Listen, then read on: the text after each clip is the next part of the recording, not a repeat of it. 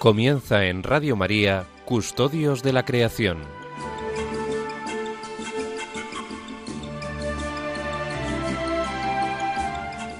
Un programa dirigido por Jaime Muñoz y José María Galán.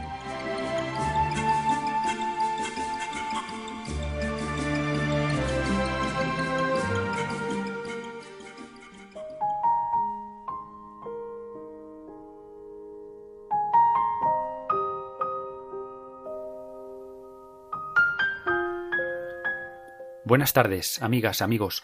Bienvenidos a un nuevo programa de Custodios de la Creación en esta tarde de sábado, sábado 28 de noviembre, festividad de Santa Catalina Labouré, hija de la caridad de San Vicente de Paul, la humilde religiosa francesa del siglo XIX a quien la Virgen le pidió acuñar la moneda de la Milagrosa. Encomendándonos a Santa Catalina y a nuestra Madre en la advocación de la Milagrosa, comenzamos el programa de hoy, Hoy también es víspera del comienzo del Adviento, un Adviento marcado este año por la pandemia. Una pandemia que ha creado y sigue creando muchas situaciones de dolor y de sufrimiento, muchas situaciones de necesidad asociadas a la crisis sanitaria y socioeconómica que se extiende por todo el mundo. Queridos oyentes, en este Adviento y con la mirada puesta en el misterio de la Encarnación, queremos pedir al Señor su gracia para mirar al futuro con esperanza, para discernir el orden de los tiempos, y para que nos des fuerzas para orientar nuestras vidas al servicio de los demás y del cuidado de la tierra. Hoy tenemos un programa con propuestas y novedades que esperamos os sean de interés. Os invitamos a seguir con nosotros y compartir este rato de radio en la sintonía de Radio María. Comenzaremos profundizando en el primer aspecto destacado en el mensaje del Papa para la Jornada Mundial de Oración por la Creación de este año 2020 el jubileo como tiempo para recordar. Seguidamente nos sumergiremos en la naturaleza de la mano de Francisco García y de Pilar Ruiz, que hoy nos regalan un bonito relato que nos trasladará al mismísimo corazón de África. Posteriormente daremos ya la bienvenida a José María Galán y dialogaremos extensamente con él sobre diversos aspectos de la actualidad relacionados con la conservación de la biodiversidad. Aprovechando el relato de Francisco y de Pilar, aprovecharemos también para hablar con José María sobre sus experiencias en África. Comenzamos ya pues profundizando en el mensaje del Papa para la Jornada Mundial de Oración por la Creación de este año. Como empezamos a comentar en nuestro primer programa, el Papa ha declarado un año especial Laudato Si, un año especial para reflexionar sobre esta encíclica, una encíclica con la que Francisco nos invita a mirar al futuro en estos momentos de pandemia. Desde Custodios de la Creación queremos contribuir a esta reflexión proponiéndoos un itinerario para los próximos meses, un itinerario con el que queremos profundizar en este mensaje en el que Francisco nos habla de la propuesta de un jubileo para la Tierra. Recordamos cómo el gran año jubilar en la Biblia era un periodo de restitución que llegaba tras un periodo de siete años jubilares. Francisco en su mensaje nos recuerda el carácter sagrado de este tiempo, un tiempo propicio para recordar, para regresar, para descansar, para reparar y para alegrarse. Amigas, amigos, llama la atención las convergencias de pensamiento que a veces se producen en la historia. Me viene así a la memoria el lema de la Semana Verde Europea que justo se ha celebrado hace unas pocas semanas, en octubre. Un lema que decía un nuevo comienzo para las personas y para la naturaleza. Un nuevo comienzo para las personas y para la naturaleza. Como veis, en la misma línea del mensaje del Francisco. Es como si en la conciencia colectiva fuera tomando forma esa necesidad de un comenzar de nuevo, pero no en el sentido de volver a la situación anterior a la pandemia, sino el de inaugurar un nuevo ámbito de relaciones entre nosotros mismos y entre nosotros y con el resto de la comunidad de la vida con la que formamos parte. Mirando desde la fe, es como si el Espíritu soplara con fuerza, inspirando y alentando a un número cada vez más numeroso de personas a explorar y a buscar esos nuevos caminos. El tiempo jubilar puede ser precisamente un periodo propiciatorio y preparatorio de este nuevo caminar, un tiempo en el que Francisco nos invita a poner en práctica cinco verbos recordar, regresar, descansar, reparar y alegrarse. Amigas, amigos, pidamos al Señor, al amigo de la vida, la sabiduría y las fuerzas necesarias para adentrarnos cada uno en nuestro particular periodo jubilar. El primer verbo que cita el Papa en su mensaje es el verbo recordar. El jubileo como tiempo en primer término para recordar. Y cito textualmente. El jubileo es un tiempo de gracia para hacer memoria de la vocación original de la creación con vistas a ser y prosperar como comunidad de amor. Existimos solo a través de las relaciones, con Dios Creador, con los hermanos y hermanas como miembros de una familia común, y con todas las criaturas que habitan en nuestra misma casa. Todo está relacionado, y todos los seres estamos juntos como hermanos y hermanas en una maravillosa peregrinación, entrelazados por el amor de Dios que tiene a cada una de sus criaturas y que nos une también, con el tierno cariño, al hermano Sol, a la hermana Luna, al hermano Río y a la Madre Tierra. Por tanto, el jubileo es un momento para el recuerdo, para conservar la memoria de nuestra existencia interrelacional. Debemos recordar constantemente que todo está relacionado y que el auténtico cuidado de nuestra propia vida y de nuestras relaciones con la naturaleza es inseparable de la fraternidad, la justicia y la fidelidad a los demás. Amigas, amigos, os animamos a aprovechar este próximo mes, en el contexto del Adviento, para reflexionar sobre las palabras del Papa Francisco, y si queréis, podéis compartir vuestras reflexiones con nosotros. Os recordamos el correo electrónico del programa. Custodios de la creación arroba Custodios de la creación arroba radiomaria.es A mí, particularmente, me resuena con fuerza esa invitación a recordar nuestra vocación primera, la vocación al amor, y a poner esa vocación en perspectiva relacional con los demás y con la naturaleza. Esa vocación al amor a la que todos somos llamados implica a toda la creación, a toda la comunidad de la vida. Nadie se salva solo como tantas veces insiste el Papa. Nuestras relaciones nos configuran.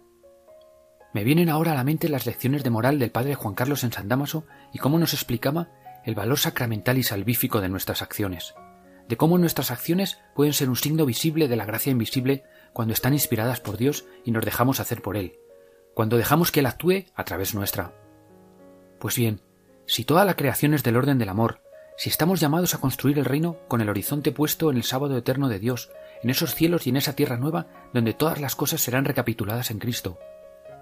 Parece lógico pensar que la salvación también tiene algo que ver con el trato que demos a la naturaleza, a la creación, con la pregunta sobre si estamos respondiendo a esa llamada original a, cooperar con la obra creadora, a vivir en fraternidad, cuidándonos unos y a otros y cuidando a la tierra.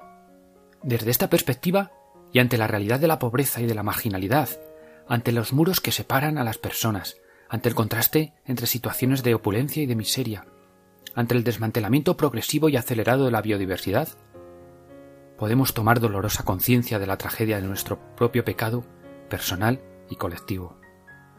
Amigas, amigos, en este tiempo de Adviento tomemos un tiempo para pararnos, para pararnos y recordar, recordar la vocación al amor a la que hemos sido llamados, Hagámoslo desde la esperanza y desde la alegría.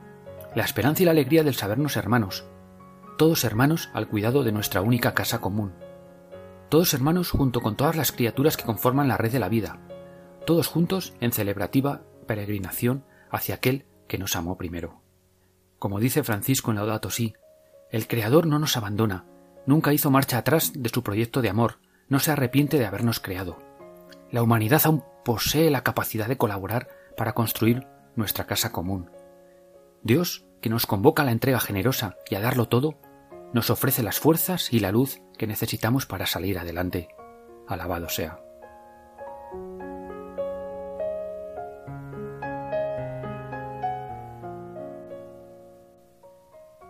Continuamos en esta tarde de sábado acompañándoos desde Radio María con el programa Custodios de la Creación. A continuación nos vamos a sumergir en el medio natural de la mano de nuevo de un relato amablemente ofrecido por nuestros amigos Francisco García y Pilar Ruiz, y titulado África. Os dejamos con ellos. Cuando era niño nunca estuvo entre mis sueños conocer África. Nunca creí posible tener la más remota posibilidad de hollar la roja tierra africana. Leí mil historias del remoto continente, lleno de bestias fantásticas que avivaron la imaginación de los mejores escritores de aventuras que el mundo había conocido. Vi las viejas películas de personajes épicos y llenos de un emocionante y sublime aroma a desafío y exoticidad. Pero la vida que está por escribir te presenta a veces pasadizos ocultos y oportunidades ni remotamente esperadas. Hay que estar siempre expectante y no dormirse en la bulia de un devenir amorfo e insolidario. Siempre puede aparecer esa puerta que ha de ser abierta y tras de ella mil formas de mil colores. En la mayoría de las ocasiones, el profano distante piensa en África como en un todo, monocolor e igual. Nunca he entendido esta cuestión ya que estamos hablando de un inmenso continente que engloba miles de culturas, paisajes, ecosistemas, gentes absolutamente diferentes y que solamente tienen un hecho en común, formar parte del imaginario explorador que casi todos llevamos dentro. No es fácil explicar la multitud de sensaciones que para un humilde ciudadano de la vieja Europa, que ha vivido una naturaleza alienada y acotada desde que era niño, se suscitan ante la inmensidad natural. Cuando las fronteras las forman los inmensos ríos, los áridos desiertos infranqueables, los laberínticos senderos de las selvas tropicales, cuando la naturaleza no es mesurable en las claves que posee tu intelecto, cuando todo a tu alrededor te desborda y te desorienta, cuando has perdido los parámetros que te han conducido por las trochas mil veces holladas y te encuentras ante la nada. Todo cambia dentro de ti. Experimentas un renacimiento interior, te sientes una persona mucho menos arrogante y te acomodas a ser presa en el mundo de las fieras, pequeñas y grandes que te rodean a cada paso. África huele a humo y sudor, a grasa y bosta, a fieras y ganados, a fresca mañana y sofocante mediodía, arroz hervido en lumbres bajas, a paja, a fruta. El polvo rojizo se yergue desde el suelo fértil alimentado por las cenizas de mil volcanes muertos, y lo enharina todo, lo viste todo, en el atardecer, el aturdimiento generado por las voces de mil gargantas, al unísono despidiéndose del Salvador Sol y esperando la incertidumbre de la oscuridad, se alimenta de miedo y soledad. Recuerdo un día perdido en la selva del África Occidental, inmerso en la más absoluta maraña de ramas y trazos serpenteantes, ya llegada la tarde a su final y borrado el horizonte más lejano, los últimos retazos de sol se despedían con la prisa propia de las zonas ecuatoriales. La calma que nunca llega a ser real esperaba la rotura de la noche. Desde la profundidad del bosque que me rodeaba surgieron los chillidos inconfundibles de nuestros parientes cercanos, de ellos, de los daris, de los chimpancés. La costumbre de pregonar a los cuatro vientos su nocturna ubicación despierta en el interior de nosotros atávidos sentimientos. Es la voz de nuestra genealogía, de cuando realmente éramos parte de la creación original, de cuando fuimos una más entre las criaturas. Cada noche cambian los árboles que les sirven de hotel. Duermen los grandes machos en las partes bajas, en enormes nidos nuevos, y a medida que los animales son más débiles se instalan en los pisos más altos al amparo de los fuertes todo transmitido de generación en generación para llegar a nuestros días como fue entonces, como ha sido siempre. En la mañana me esperaba mi primer encuentro con ellos. Siempre pensé que mirarme en sus ojos me daría sensación de proximidad, que sería como encontrarse con alguien. En plena noche me situé junto al árbol que alojaba a los hombres del bosque. No se escuchaba nada de ellos. Las aves con la primera raya de luz comenzaron su salutación canora. Ya la neblina húmeda envolvía y llenaba de magia el ambiente. Se escucharon las primeras hojas agitarse sobre mi cabeza. Los entumecidos músculos se aliviaban de las posturas nocturnas. No veía nada entre las ramas, solamente el murmullo de la mañana entorpecía mi escrutadora postura. De repente como salido de la nada sobre una enorme rama baja, frente a mí descubrí su mirada clavada en la mía. Era una mirada animal, salvaje, fiera. No se encontraba en ella un mínimo atisbo de humanidad. Todo en aquel rostro era instinto y fiereza, pero sí, era un rostro. Un joven pero corpulento macho se erguía ante mí como un héroe de leyenda, como el campeón en la justa, atlético, injuto, firme. A su espalda comenzaron a descender del refugio los miembros menos fuertes del grupo. Eran todos jóvenes e inexpertos machos que seguían a su paladín como si de un héroe se tratara. Una vez llegados al suelo se alejaban perdiéndose por un sendero entre la alta hierba. Él descendió de su pedestal arbóreo, el último. Nunca me perdió la mirada. Se desvaneció tras los suyos, engullido por la floresta, dejando en mí la sensación de haber estado junto a un ser absolutamente especial, con el que había tenido la inmensa fortuna de compartir lo que no fue más que una mirada. Con el tiempo se borran los recuerdos, se aplanan las emociones, se entonan las aristas y los contornos, todo se emplastece y se atenúa. Pero aquella mirada quedará grabada en mi memoria para siempre, como parte de esa África inmensa, exótica, única, distante, misteriosa y profusa que está llena de criaturas extraordinarias, de gente de nobleza valiente, de gestas humanas inconmensurables, protagonizadas por mujeres y hombres entregados a los demás. En definitiva, el África de mis sueños, de todos los sueños.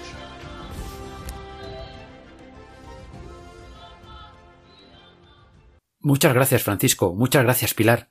Muchas gracias por compartir vuestras vivencias con nosotros y con todos los oyentes de Radio María.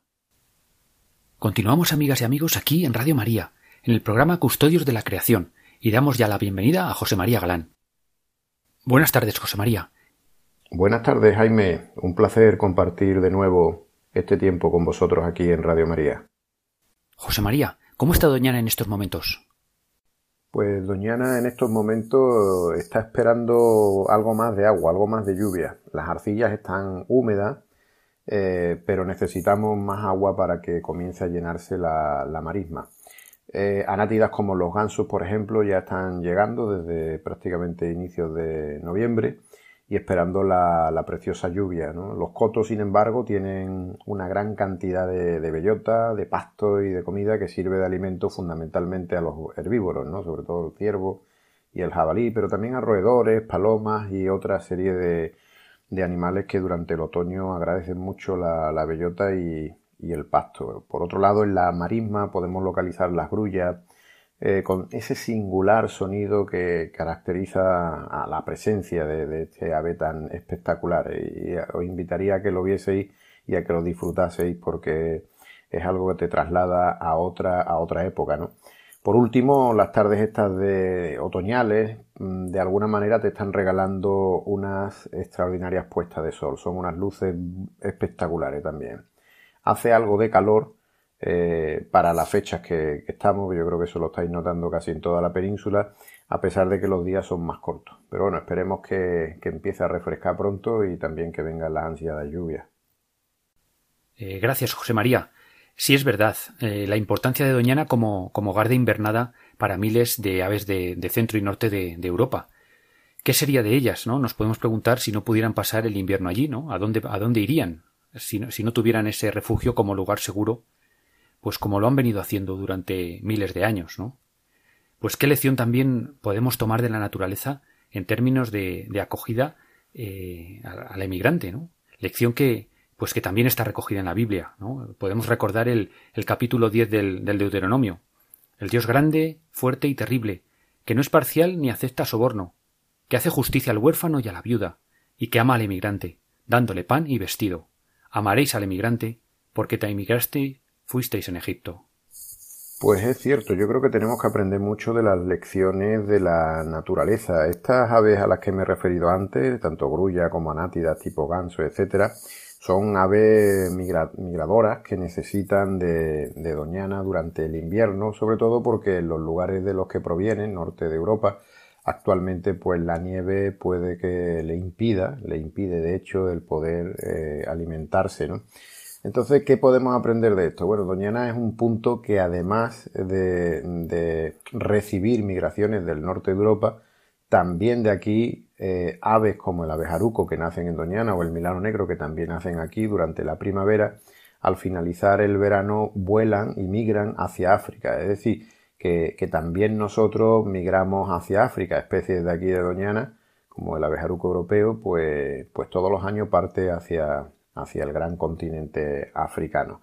Y es una lección muy interesante que la naturaleza nos da también, ¿no? Esa, esa capacidad de reciprocidad ¿no? entre continentes. Ellos no consideran que la frontera sea un impedimento para, bueno, pues para desplazarse y para ayudarse. Eh, eso es, eso es. Eh, oye, José María, como dijimos, una de las secciones que queremos ir consolidando en el programa es el repaso de la actualidad de conservación de la biodiversidad en España y en el mundo. Si te parece, podemos dedicar los próximos minutos pues a repasar y comentar algunas de estas noticias eh, recientes.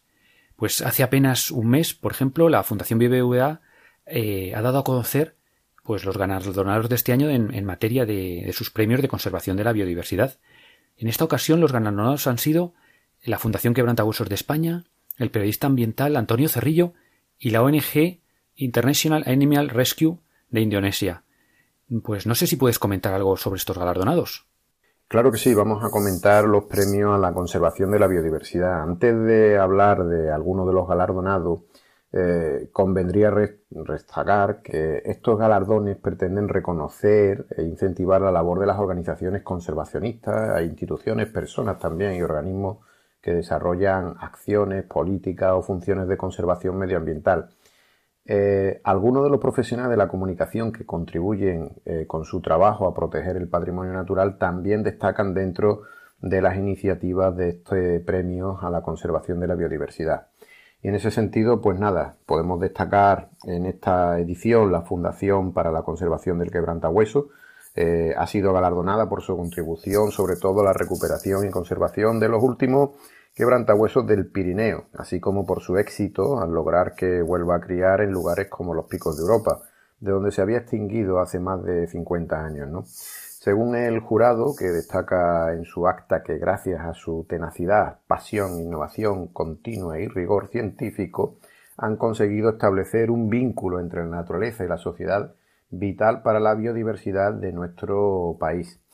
Bien, este tipo de acciones eh, deben de estimularnos, deben de, hacernos eh, partícipe de la pasión de, tanto de las fundaciones como también de las personas que han sido premiadas. Otra de las personas ha sido el periodista Antonio Cerrillo. El motivo, pues por ser uno de los periodistas pioneros y una referencia clara del mejor periodismo ambiental que se ha hecho en España, sobre todo durante los últimos 30 años. Ha sido un buen maestro de las nuevas generaciones de periodistas ambientales, sobre todo porque ha combinado de manera ejemplar la atención y el tratamiento riguroso de los temas de conservación a nivel local también con la cobertura de las grandes cuestiones de la agenda medioambiental a escala global.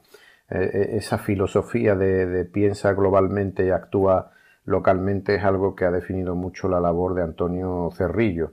Y todo ello además destaca el jurado con un gran sentido crítico, divulgativo, independencia, objetividad y coherencia.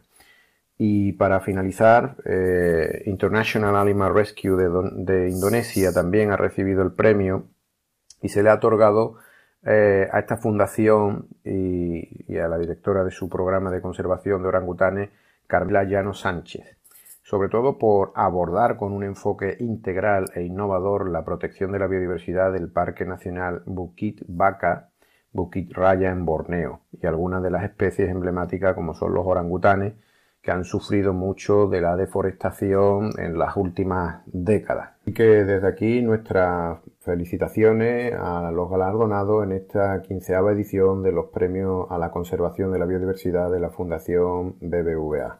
Eh, muchas gracias, José María. Pues sí, pues sí.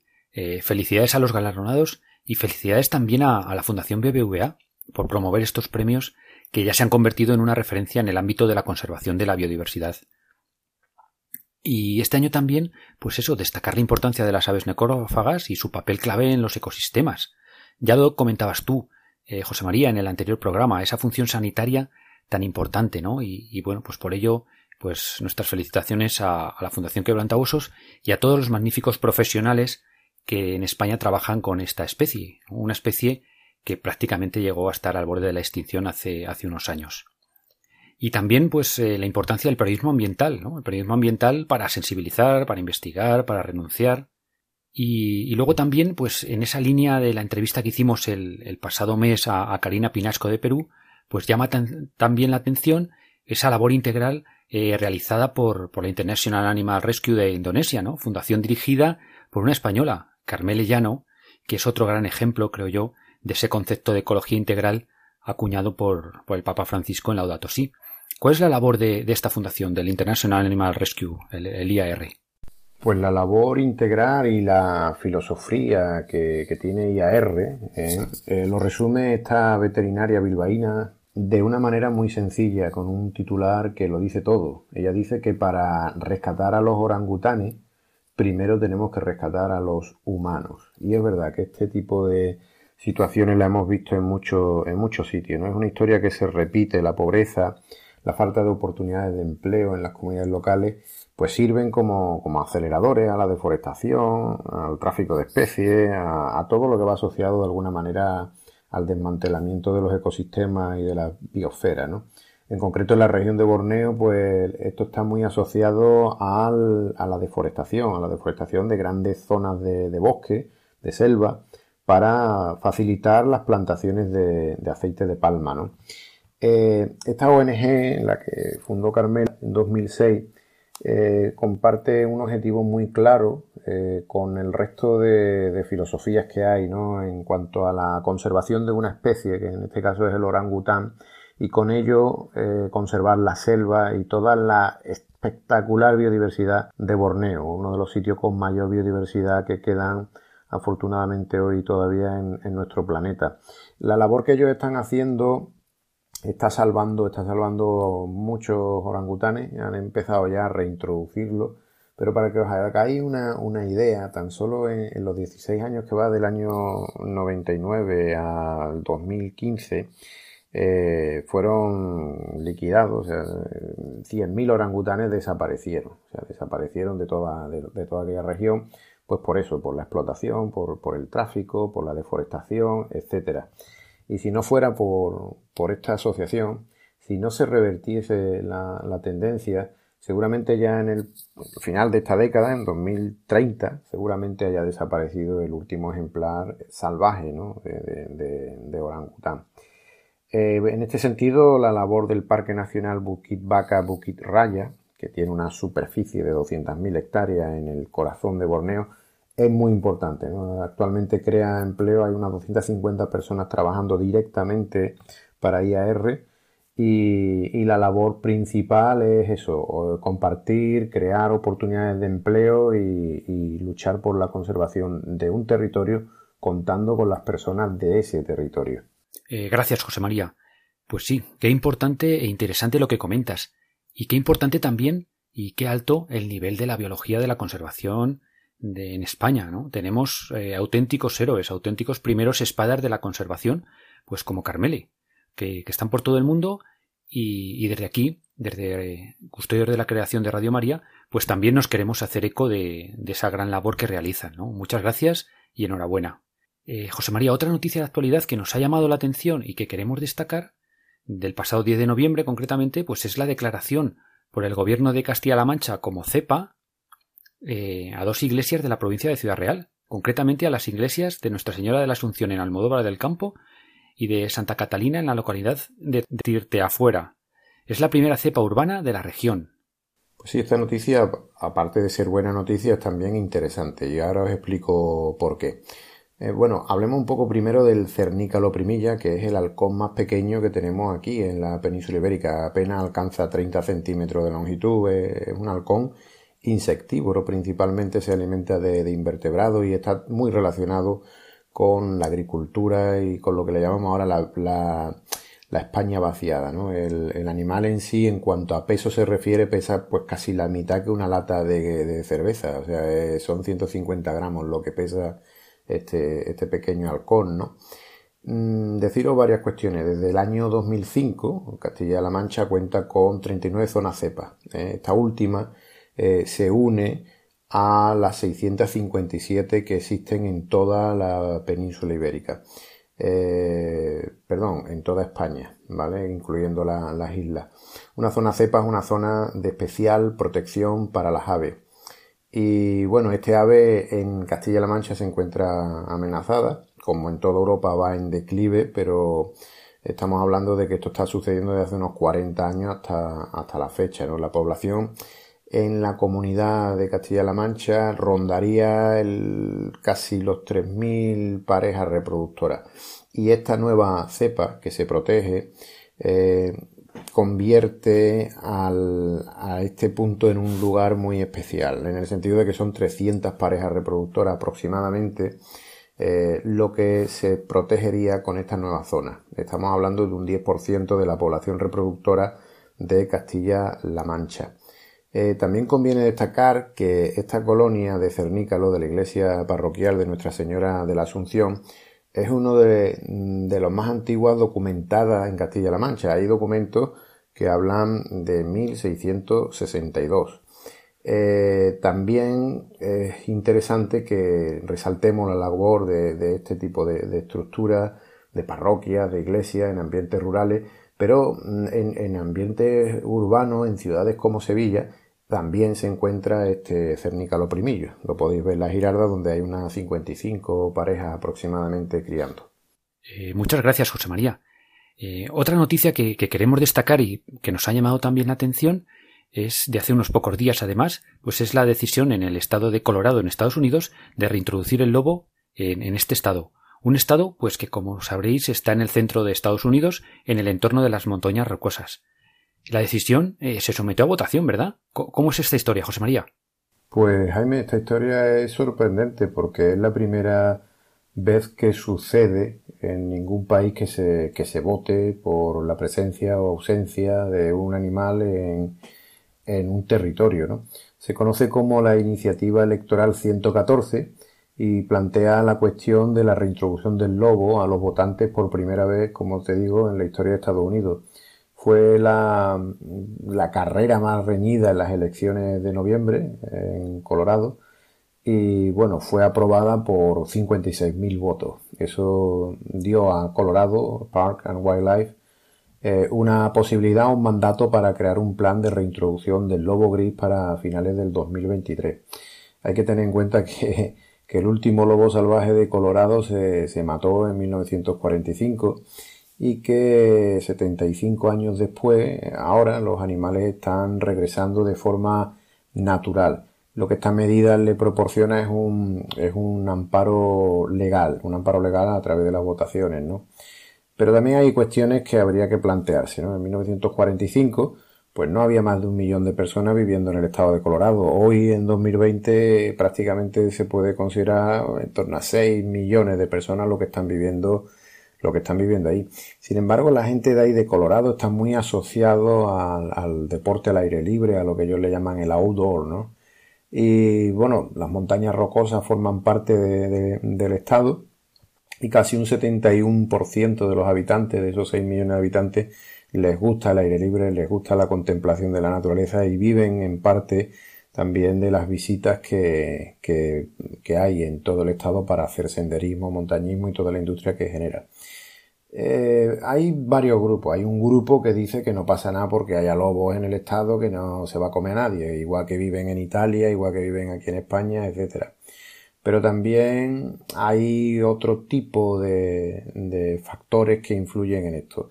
Hay ganaderos que lógicamente están preocupados porque el lobo al final puede generar un impacto importante sobre su economía, pero también sobre los ecosistemas, que eso sería un tema que me gustaría tratar con más profundidad quizás en otro programa. En el fondo todo esto es el factor que determina este asunto y, lo que aquí va en juego estaría más determinado quizás por la tolerancia humana a los depredadores. No solamente sucede con el, con el lobo, en otros países está sucediendo con otras especies, como el leopardo, como es el león, como son los tigres, esto sobre todo en la India, o como pudiera ser el oso pardo en, alguna, en algunas zonas, ¿no? Em, como os digo, ya hablaremos más adelante del efecto que sucedió en Yellowstone. Os adelanto que los lobos iniciaron una cascada trófica que se llama, que finalmente cambió el curso de los ríos al influir en los patrones de movimiento de los ciervos, alces, etcétera, y evitar el pastoreo excesivo de las áreas ribereñas y eso produjo que se recuperase mucho la biodiversidad en la región. Es por eso que haya un movimiento cada vez más creciente que consideran que el lobo forma parte de la regeneración natural de los ecosistemas. Y es un tema que, Jaime, si te parece bien, podríamos retomar en otro, en otro programa. Eh, muchas gracias, José María. Pues la verdad es que me parece muy bien. Es súper interesante todo lo que, todo lo que cuentas y, me parece, me parece extraordinario abordar en un programa con profundidad, con rigor, eh, ese papel ecológico fundamental de los grandes depredadores en, los ecosistemas, ¿verdad? Pues José María, a continuación, y si te parece, y, todavía con, los ecos del, del, relato de nuestros amigos Francisco y Pilar, pues creo que nos traes hoy una, una canción de un cantautor africano, ¿verdad? ¿Quién es, quién es él y, un poco por qué, por qué, por qué nos propones hoy eh, esta canción? Pues la canción que, os propongo es de Seydou, es un cantautor eh, africano, trovador le gusta llamarse así, eh, se titula Return to Africa, vuelve a África y suena así.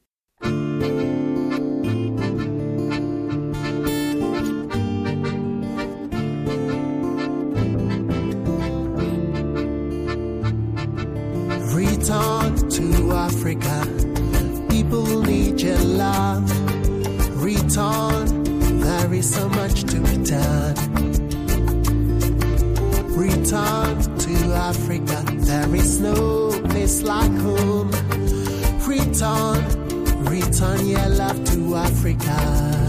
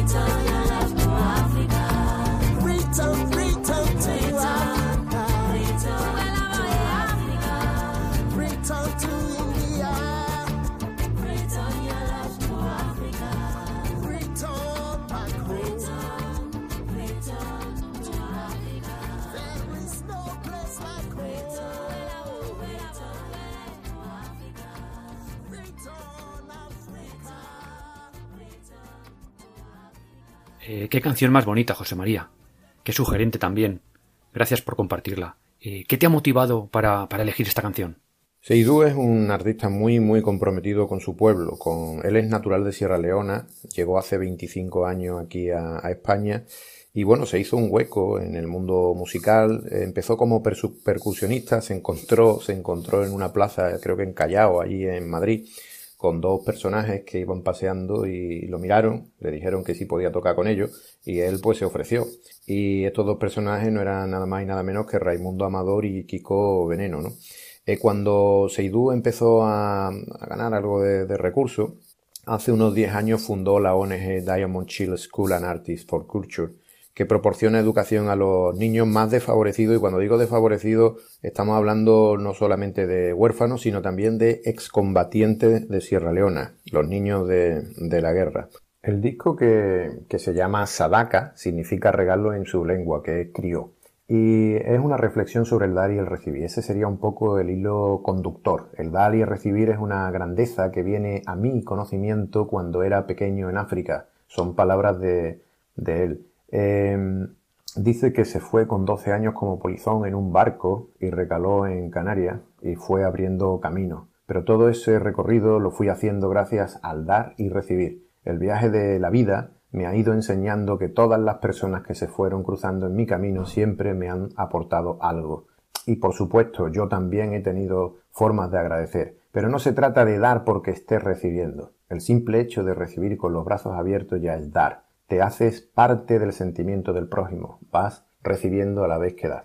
Esta es una filosofía muy, muy africana y es cierto, ¿no? en África una de las experiencias que uno tiene es que aunque vayas allí a, hacer algo, siempre recibes algo. Siempre que vas a dar formación, recibes formación, lecciones de la gente que te vas encontrando. Y este tema último que hemos oído, el Return to Africa, eh, es una llamada al regreso a la tierra. Eh, es interesante esta reflexión y, también Seydou cuenta lo siguiente, ¿no? Le preguntan, ¿es lícito querer escapar de realidades tan duras como tú mismo hiciste? Dice, sí, esa es nuestra realidad. Vengo de un lugar donde las cosas son difíciles, en especial para los niños. Padecí esas dificultades en la infancia. Siempre quedó en mi cabeza algo. Cuando yo esté bien, debería acordarme de todos aquellos que dejé atrás que siguen padeciendo lo mismo por lo que yo pasé. Y yo tendré que hacer las cosas mejor. He adquirido conocimientos, experiencias, habilidades para labrarme un camino, pero también para poder trasladárselo a otro. Es una llamada de la madre África. Vas porque tienes que volver. Recibes pero devuelves.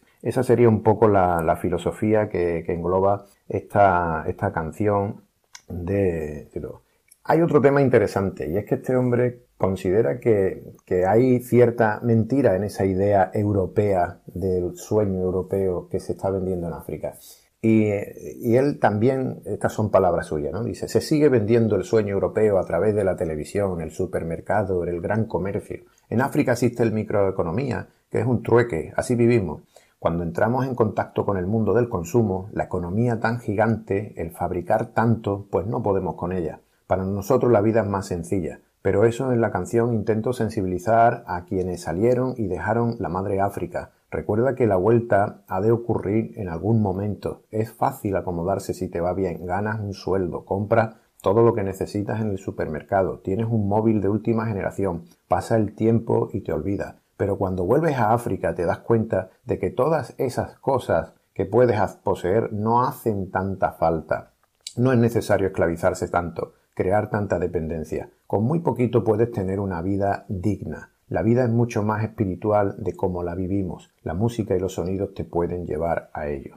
Así que ya podéis ver que Seydou no solamente es un cantante o trovador, sino que tiene una filosofía detrás muy importante, ¿no?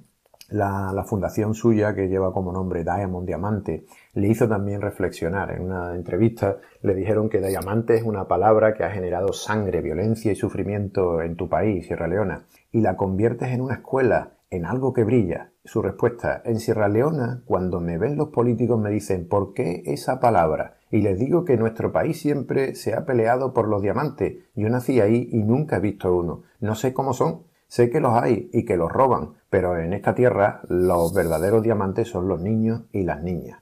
Así es, así es, ¿no? Eh, si no os hacéis como niños, no entraréis en el reino de los cielos. Eh, José María, tú has estado muchas veces en África, conoces, conoces muy bien muchos de sus países. Eh, si cierras los ojos, ¿qué es lo primero que te viene a la mente? ¿Qué balance sacarías en tus distintos viajes por África? Cuando cierro los ojos y pienso en África, lo primero que me viene a la mente es la sonrisa. Es la sonrisa de, todos, los niños, adultos, el propio continente en sí es, una alegría de colores, de luz y de naturaleza. Y creo que ahí hay una, verdad eh, interna en la que de alguna manera nuestras reflexiones deben posarse. El tiempo se detiene y además también hay algo que me apasiona de ello y es que me siento uno en el aspecto de que parece que también estoy en, en Doñana. Doñana para mí es mi referente, mi, mi cosmo, es el sitio donde me he criado y me he desarrollado profesionalmente, pero también Doñana es un reducto de la soledad salvaje de África, como decían los exploradores decimonónicos que llegaron aquí eh, las primeras veces que empezaron a fijarse en este, en este territorio. La arena de África, el color de África, todo lo que es el, espíritu africano es algo muy atávico, es algo muy interior a nosotros que nos aproxima a, la espiritualidad humana y, nos acerca a la, a la, creación. Muchas gracias, José María. Vamos a hablar ahora, si te parece, un poquito de, biodiversidad en África. África tiene una gran riqueza, con una variedad increíble de ecosistemas. La cuenca del Congo, la cordillera del Atlas, el Sahel, el desierto del Sáhara, el valle del Nilo o el valle del Rif el desierto de Namibia, los extensos bosques subtropicales o las sabanas, o también los ambientes de clima mediterráneo del norte y del sur del continente, y toda esta variedad amplificada pues por el efecto multiplicador de su orografía, ¿no? Desde, desde el nivel del mar hasta los casi seis mil metros del, del Kilimanjaro, en Tanzania, el techo de África. Pero África, por lo que más es conocida es por su gran riqueza de megafauna, elefantes, rinocerontes, leones, leopardos, jirafas, ñus, sables, adax, oryx, gacelas, búfalos, guepardos, licaones, hienas, así como por supuesto por los grandes primates, como los gorilas o los chimpancés, nuestros parientes vivos más cercanos. No deja de ser sorprendente que en África, donde el hombre ha convivido desde siempre con esta gran fauna, es justo donde se ha conservado, mientras que en otras zonas del mundo la gran fauna silvestre que superó el último periodo glaciar, pues prácticamente desapareció, ¿no? En coincidencia más o menos pues con la expansión del hombre. Sin embargo, sabemos que en el último siglo, y especialmente en las últimas décadas, esta situación ha cambiado trágicamente, y África viene sufriendo una gran presión de furtivismo y de tráfico ilegal que está reduciendo a pasos acelerados las poblaciones de estas especies. Justo en estos días de, finales de noviembre, justo de ahora de hace cinco años, en 2015, el año justo además de, aparición de la Laudato Si y de la cumbre muy importante de París, pues el Papa, curiosamente, ¿no? hizo un viaje apostólico al África subsahariana. Concretamente visitó Uganda, Kenia y República Centroafricana. Pues fue así muy simbólica la imagen de Francisco abriendo la puerta santa de la Catedral de Bangui, la capital de República Centroafricana, uno de los países más pobres del mundo, inaugurando desde allí el año de la misericordia. Pues bien, el 26 de noviembre de 2015, en, en el contexto de este viaje, el Papa visitó la sede del PENUMA, que como sabréis es el programa de, medio ambiente de Naciones Unidas y que justo tiene su sede en Nairobi. Y allí hablo de África en los siguientes términos. África ofrece al mundo una belleza y una riqueza natural que nos lleva a alabar al Creador. Este patrimonio africano y de toda la humanidad sufre un constante riesgo de destrucción, causado por egoísmos humanos de todo tipo y por el abuso de situaciones de pobreza y de exclusión. En el contexto de las relaciones económicas entre los estados y los pueblos no se puede dejar de hablar de los tráficos ilegales que crecen en un ambiente de pobreza y que a su vez alimentan la pobreza y la exclusión, el comercio ilegal de diamantes y de piedras preciosas, los metales raros o de alto valor estratégico, de maderas y material biológico, y de productos animales como el caso, el caso del tráfico de marfil y la consecuencia matanza de elefantes. Alimentan todo esto la inestabilidad política, alimenta el crimen organizado y el terrorismo. También esta situación es un grito de los hombres y de la tierra que tiene que ser escuchado por la comunidad internacional. Pues bien, José María, desde tu experiencia, ¿cómo ves la situación en estos momentos? Eh, bueno, Jaime, tú sabes que yo soy afro-optimista, ¿no? En muchos sentidos me, alimento de, esa energía africana para seguir tirando con mi trabajo aquí en Europa y esté donde esté. Pero en cuanto a lo que tú estabas preguntando y cuál es la situación actual, eh, vamos a ver, es una situación compleja, incierta, con mucho nivel de, riesgo para las comunidades locales, para los ecosistemas, para la fauna y en consecuencia para, el resto del continente. Es decir, hay muchos eh, elementos para preocuparnos por la estabilidad del continente africano. Sin embargo, es verdad que están surgiendo cada vez con más fuerza iniciativas internas de la gente de allí, con un poco de ayuda de los de aquí, para que de alguna manera las propias comunidades locales eh, diseñen y participen en la conservación de sus ecosistemas y en consecuencia de su futuro. Y aquí me gustaría hablarte de varias iniciativas. Hay iniciativas de custodios eh, del territorio, que se parece mucho al, nombre de nuestro programa, custodios de la creación. Son guardas, son guardianes, eh, bien puedan ser ranger, bien puedan ser scout, se le llama de muchas maneras, pero su misión principal es cuidar de, la naturaleza, del campo, eh, dando y creando oportunidades de empleo a toda la comunidad eh, en la conservación, en la conservación que en ocasiones también es caza, eh, en ocasiones también es caza. Hay muchas veces que la gente se echa las manos a la cabeza cuando se piensa que, la caza es conservación. bueno, vamos a ver, se puede hacer de muchas maneras. Hay momentos en los que reservar una zona del territorio para, la caza eh, implica que ese territorio se conserve. No se puede destrozar para agricultura intensiva, no se puede introducir ganadería con las enfermedades que pudiera aportar, etcétera. Sobre todo porque en entornos tropicales tanto la ganadería como la agricultura en ese tipo de sitios es muy difícil de sustentar y de mantener. Es por ello que, muchas comunidades de cazadores, recolectores y también locales deciden dedicar su territorio a la conservación en dos sentidos, en dos vectores. Uno hacia las reservas de caza. En esa reserva de caza solo hay una serie de animales que pueden cazarse a lo largo del año, pero cada animal de esos genera una cantidad de recursos dentro de la comunidad que le permite no necesitar de otros medios para poder subsistir, conservando de manera equilibrada el ecosistema.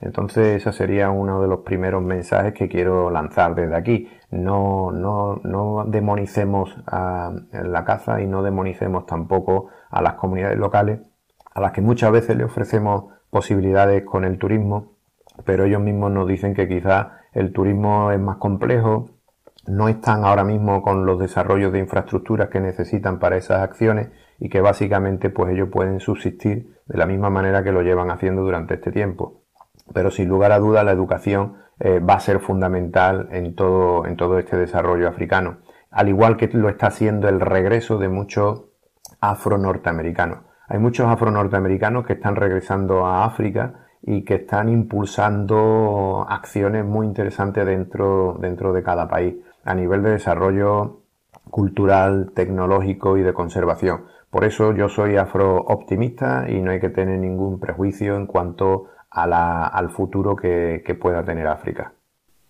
Pues totalmente de acuerdo, José María. África se ha llamado el, continente de la esperanza. Y yo creo que sí, yo creo que África es una esperanza para toda, para toda la humanidad. Nuestra especie procede de ahí. África, en África está nuestro origen. Yo recuerdo la primera vez que, viajé a África, particularmente a la África subsahariana, pues una, una sensación que me sorprendía y que me sigue sorprendiendo una sensación de, de, no sentir extrañeza al estar en el campo entre la gente, entre los pueblos, una sensación de, de, sorprendente familiaridad. No sé si a ti te ha pasado lo mismo, cómo ves esto, ¿no? Tú además has tenido, has tenido la suerte de, rastrear, de, convivir en el campo, pues con pobladores originarios en, en África que mantienen una forma de vida prácticamente de cazadores recolectores. ¿Cuál es su visión y su relación con, con la vida silvestre, con la naturaleza? Sí, Jaime, he tenido, he tenido esa sensación, ese tipo de sensaciones son muy atávicas y, y cuando comparte tiempo, experiencia, alimento, ayuda, socorro también con, con grupos como los Yukoansi y los Khoisan, eh, mal llamados durante mucho tiempo bosquimanos, ¿no? Eh, pues nada, estás viendo que, que las posibilidades que tenemos como especie son enormes. O sea, esta gente eh, son nuestro origen como especie.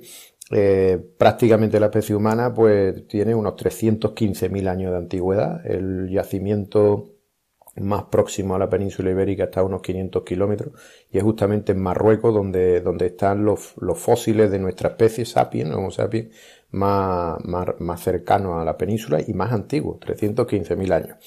Bien, esta gente probablemente viviesen casi igual que lo hacen hoy en día los Yukoansi y los Boskiman. Eh, algo que, que aprendes de ello es la, capacidad de, de, conexión con el entorno. Leen todo, o sea, leen el suelo, las huellas, los rastros, eh, leen el comportamiento de los animales que están alrededor, los cantos de las aves, o sea, son uno con el, con el entorno, son una unidad, son parte esencial de la, de la creación. Ahí sí que se ve como todos formamos parte de, de esta unidad divina, ¿no? que podríamos llamar tierra, y que de alguna manera eh, nos aproxima a nuevas realidades. Cuando uno está libre de prejuicio, se siente eh, próximo a, a, a, todo lo que tiene alrededor, eh, la posibilidad de conectar con el creador aumenta exponencialmente. Esa contemplación, esa, esa contemplación nos lleva a meditar mucho también. Eh, África es un sitio en esos terrenos tan, tan amplios donde el alma fluye y fluye con, con naturalidad. Eh, bueno, queridos oyentes, se nos acaba el tiempo y tenemos que despedirnos ya. Continuad aquí en Radio María, a continuación con Inmaculada Moreno y su programa Hágase en mí según tu palabra. No olvidéis que dentro de 15 días tenemos una nueva cita aquí en Custodio de la Creación con Lorena del Rey, y que Dios mediante nosotros volveremos el próximo sábado 26 de diciembre, pasada ya la Navidad. Que tengáis un buen adviento y que el Niño Dios renazca con fuerza en vuestros corazones. Hasta entonces, recordad que tenemos un correo electrónico, custodios de la creación arroba radiomaria.es, custodios de la creación arroba radiomaria.es, donde podéis mandarnos todo aquello que queráis compartir con nosotros. Muchas gracias por todo y hasta la próxima, José María. Pues nada, Jaime, muchas gracias a ti y a todos los oyentes y nos vemos en el siguiente programa de Custodio de la Creación. Un abrazo.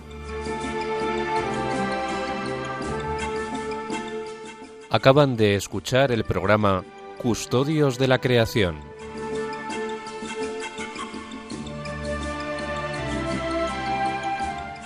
dirigido por Jaime Muñoz y José María Galán.